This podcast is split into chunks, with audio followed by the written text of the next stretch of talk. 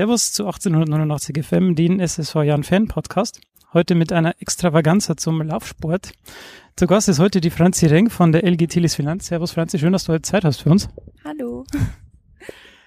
Du bist jetzt aktuell Anfang 20, also noch sehr am Anfang von deiner Marathon- bzw. Laufkarriere, wenn man das jetzt so sieht, dass die Bestzeiten ja eher so Ende 20, Anfang 30 gelaufen werden. ähm, wie kommst du denn eigentlich zum Marathonsport?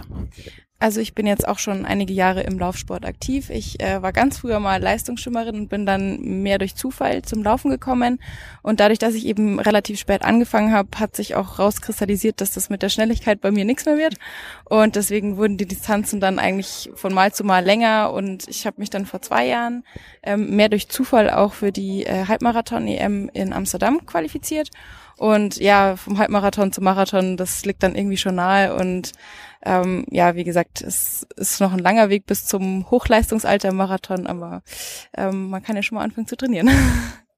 Du hast jetzt gesagt, du hast dich durch Zufall qualifiziert. Wie kann man sich denn durch Zufall qualifizieren? Also man, man trainiert ja eigentlich schon irgendwie auf dem eigenen Sinn und also zumindestens bei mir ist es so, wenn ich dann, also naja, wie, wie ging es denn bei dir dann? Also bei mir waren in dem Jahr eben, das war 2016, mehr so die Ziele auf die 10.000 Meter gestreckt, sowohl ähm, jetzt auf der Bahn als auch auf der Straße. Ähm, und ich habe dann eigentlich mehr ähm, spontan meine Vereinskollegin, die Anja Scherl, auf einen Halbmarathon nach Barcelona begleitet. Also sie wollte sich dort eben für die Europameisterschaft qualifizieren. Ich wusste aber zu dem Zeitpunkt nicht mal, wo die Normen liegen oder wie schnell man da laufen muss.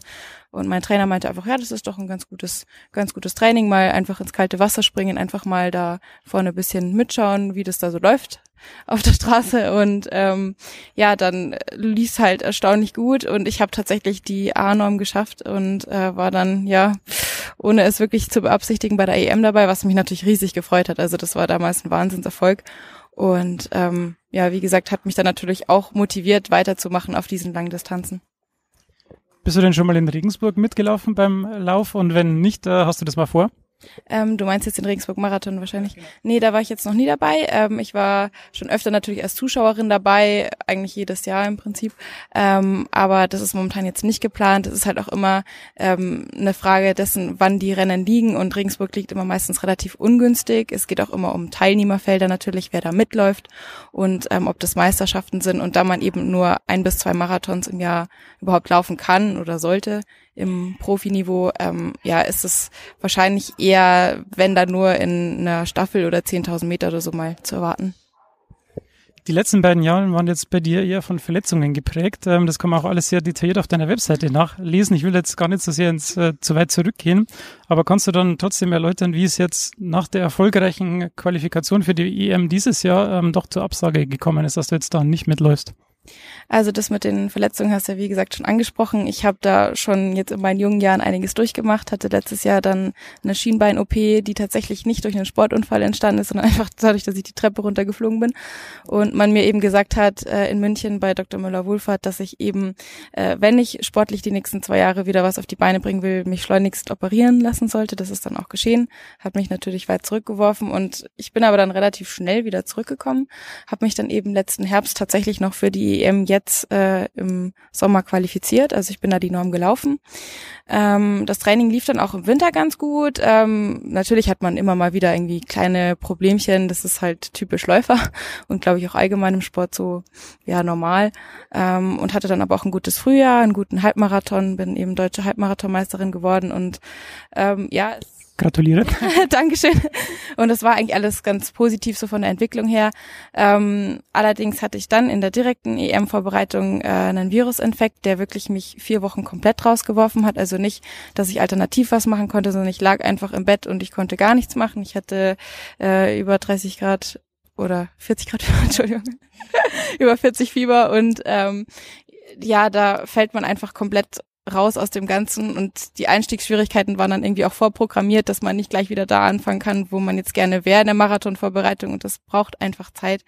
Und die war jetzt nicht mehr und deswegen haben wir uns dann letzte Woche, also Ende Juli, gegen die EM entschieden und für meine Gesundheit. Ähm, wie würdest du die Chancen von den anderen Regensburger Läufern einschätzen bei der EM? Die sind jetzt äh, sehr gutes Team, das da nach äh, Berlin dann fährt.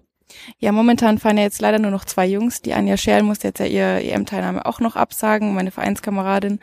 Ähm, der Philipp und der Johnny, die haben auf jeden Fall, denke ich, in der Mannschaft Chancen. Also es gibt ja auch bei der Europameisterschaft die Europacup-Wertung.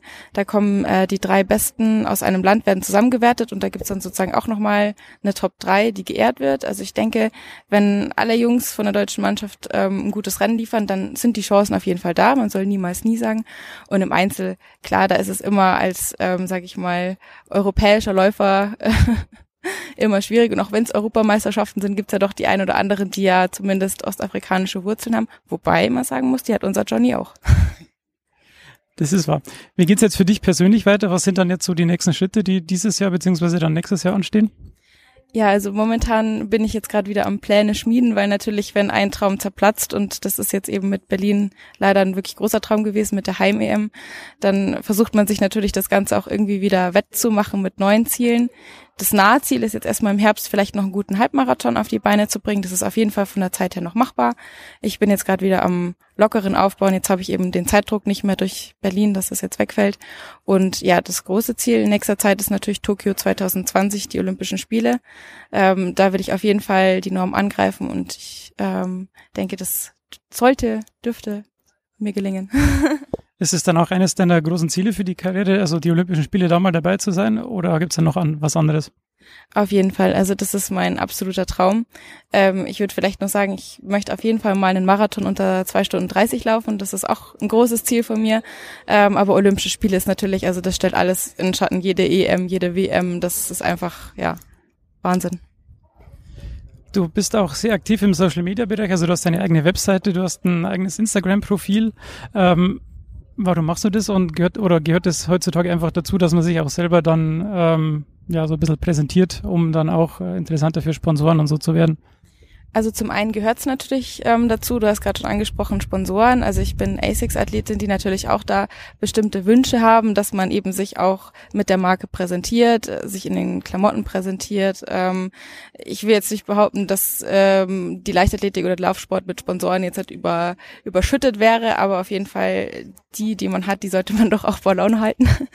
Und auf der anderen Seite ist es auch eine große Leidenschaft von mir, das Schreiben. Also ich arbeite auch als freie Journalistin und als Schriftstellerin und habe deswegen auch einfach Spaß daran zu schreiben und ja, dann über mich und meinen Sport zu schreiben.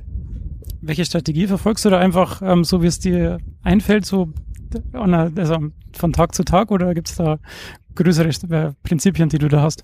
Nee, also Strategie habe ich da keine. Ich meine, das Leben, das ähm, bietet ja meistens im Sportleralltag dann doch immer wieder die ein oder andere Geschichte, die man dann erzählen kann. Und ja, ich denke eigentlich immer, es kommt so, wie es kommt. Und ähm, solange es die Leute interessiert oder es jemand interessiert oder ich mit meinen Texten auch vielleicht sich der ein oder andere darin wiederfindet, dann ist es für mich eigentlich schon eine große Freude. Dann zur letzten Frage, wie bist du im Moment unterstützt? Also du studierst ja nebenbei, also das heißt nebenbei so.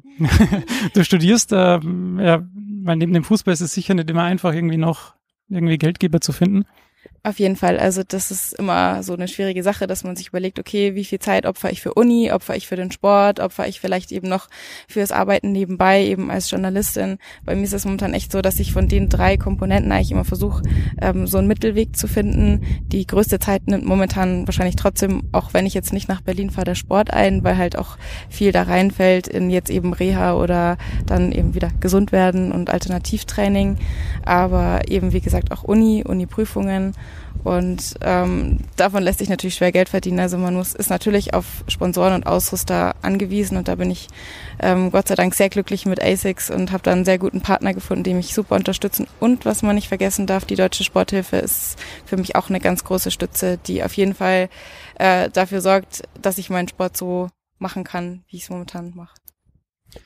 Ja, dann war's das schon. Dann vielen Dank, dass du dir die Zeit genommen hast und mir ein paar Fragen beantwortet hast. Und ich wünsche dir alles Gute dann für die Zukunft. Super, vielen Dank.